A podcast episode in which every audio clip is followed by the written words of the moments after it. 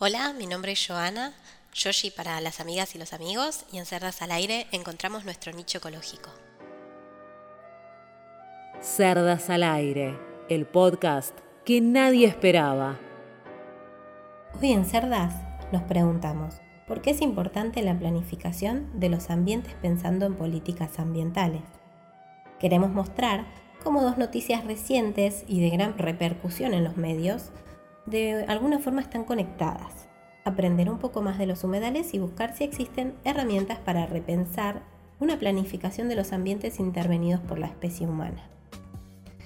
La bajante del río Paraná es un fenómeno histórico ya que desde hace al menos 50 años no se registraba un comportamiento del río tan inusual. Sabemos que las bajantes y las crecidas son procesos naturales y cíclicos en cualquier sistema fluvial, pero cuando se exceden los parámetros normales, esto se transforma en noticia. El proceso de la bajante actualmente observado no solo es inusual en términos de cantidad de agua faltante, sino sobre todo en términos de duración.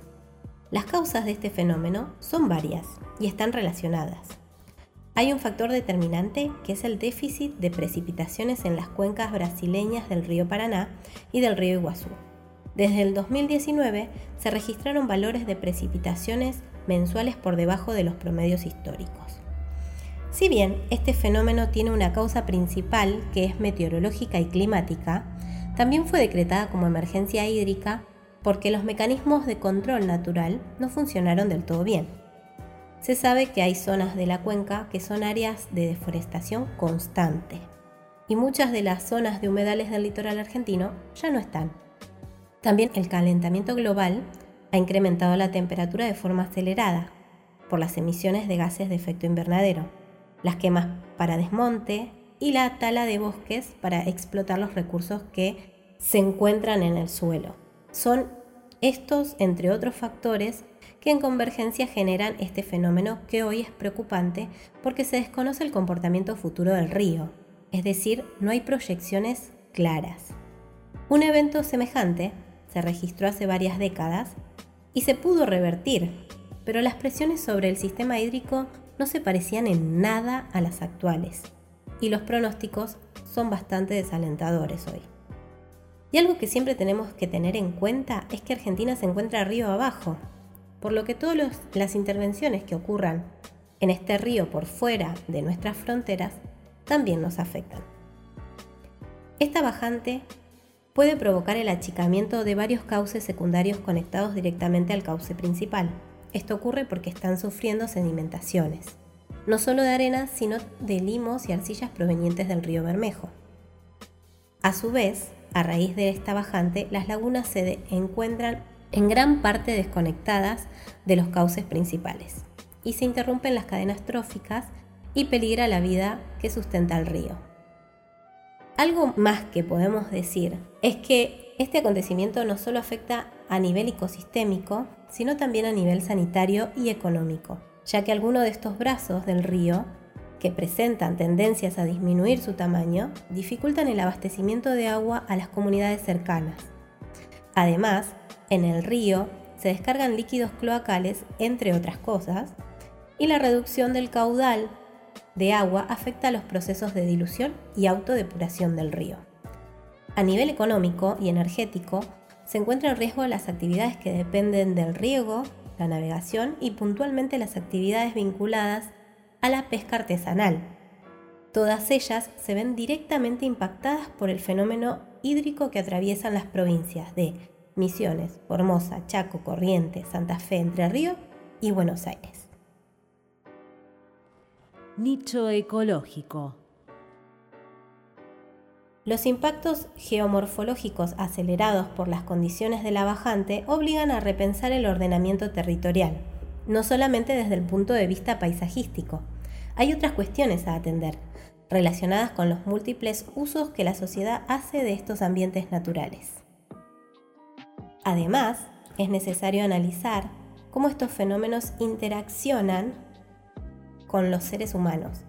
Y en este sentido, ¿por qué es importante una buena planificación en la territorialización considerando los aspectos ambientales? Es necesario, y cada vez más, tener instancias de planificación para prever y actuar ante esta situación y gestionar medidas posibles de adoptar tanto para el beneficio de la población como para el beneficio del ambiente, es decir, una mirada integral o una mirada ecológica. En fin, además del río, hay otros sistemas en peligro, los humedales. Estos espacios con características muy específicas, naturales, donde el suelo, la flora y la fauna están en perfecto equilibrio para poder mantenerse durante largos periodos de tiempo en eh, condiciones de inundación o sequía. Es un área que naturalmente tiende a estar inundada, ya sea por el aporte de cursos de agua o por las lluvias o por las napas subterráneas. Es un sistema capaz de regular la humedad de forma gradual. Por eso es que mm, los humedales generan beneficios ecosistémicos sumamente importantes, entre los que podemos mencionar el aporte de una gran diversidad biológica, ya que albergan plantas y animales silvestres, muchos autóctonos, y además es un sitio de descanso para aves migratorias. También amortiguan inundaciones porque pueden absorber aguas de lluvias, crecidas y filtrar lentamente a través del suelo y la vegetación, desacelerando el flujo aguas abajo.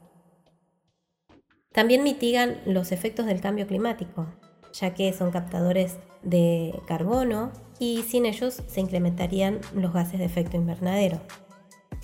También la presencia de estos humedales sirve para reducir los oleajes y estabilizar las costas por medio de las raíces de las plantas. También abastecen a los acuíferos y son fuentes de agua dulce.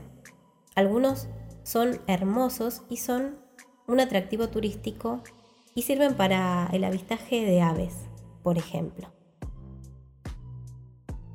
Puercas, irreverentes y desfachatadas, cerdas al aire. Y bueno, ya que hablamos de los humedales, cuando arrancamos la columna, dijimos que íbamos a hablar de dos noticias. ¿Y cómo no hablar de lo que sucedió en el Delta? De lo que todo el mundo habla, de la aparición de personas en el ambiente natural de los carpinchos. Es simple, la noticia es que los carpinchos volvieron, después de permanecer ausentes durante años. Los carpinchos se fueron por las perturbaciones generadas por la gente al instalar Nordelta, un barrio cerrado de barrios cerrados. Esto en su momento ocasionó ruidos, desmontes, incremento de tránsito y la influencia humana. Hoy, los carpinchos se adaptaron a las nuevas condiciones y por eso volvieron. Pero ¿por qué hay tantos? Es simple, porque no hay depredadores que controlen su desarrollo. Así como el emprendimiento desplazó en un principio a los carpinchos, también lo hizo con la fauna asociada. Los zorros grises, pampeanos y los gatos monteses eran los depredadores naturales. Estos no encontraron las condiciones favorables para restablecerse y al encontrarse fuera de la ecuación, el crecimiento de los carpinchos se incrementó significativamente. Entonces, volvamos a la pregunta de por qué es importante la planificación de los ambientes intervenidos pensando en políticas ambientales. Por lo dicho y mucho más. Intervenir los ambientes con grandes emprendimientos como los mineros, los ojeros, incluso los inmobiliarios, por mencionar algunos, pueden afectar de formas insospechadas los ecosistemas y sus dinámicas. Una buena planificación se debe hacer pensando en los equilibrios ecológicos sin que primen los intereses económicos por sobre todos los demás. Y como todo tiene que ver con todo, volvamos a la primera columna de nicho ecológico y repensemos el recurso del agua, considerado durante años como renovable. ¿Pero es así? ¿Sin ningún tipo de consideración? No. Podemos ver cómo cuando los recursos son mal gestionados pueden ser afectados y en cierto punto poner en peligro equilibrios ambientales de manera irreversible. Por último, porque siempre queremos dejar algo positivo. Queremos destacar el papel que juegan las movilizaciones populares y mencionar que la semana pasada también fue noticia la marcha para visibilizar la inconformidad por el retraso del tratamiento del proyecto de ley de los humedales, el cual fue propuesto para proteger los humedales y preservarlos destacando todos los beneficios ambientales y evitar que se ejerza presión inmobiliaria sobre estos terrenos o la utilización de sus recursos para sistemas productivos. Y aunque hay leyes, nunca está de más pedir leyes ambientales. Y sobre todo, aunque éstas existan, es fundamental exigir que se cumplan y que se apliquen. Por esto agradecemos la responsabilidad de estas personas que una vez más visibilizan problemáticas que deben ser atendidas y ponen el foco de atención en cuestiones que generalmente son desatendidas o pospuestas. Cerdas al aire, podcasteando en Spotify.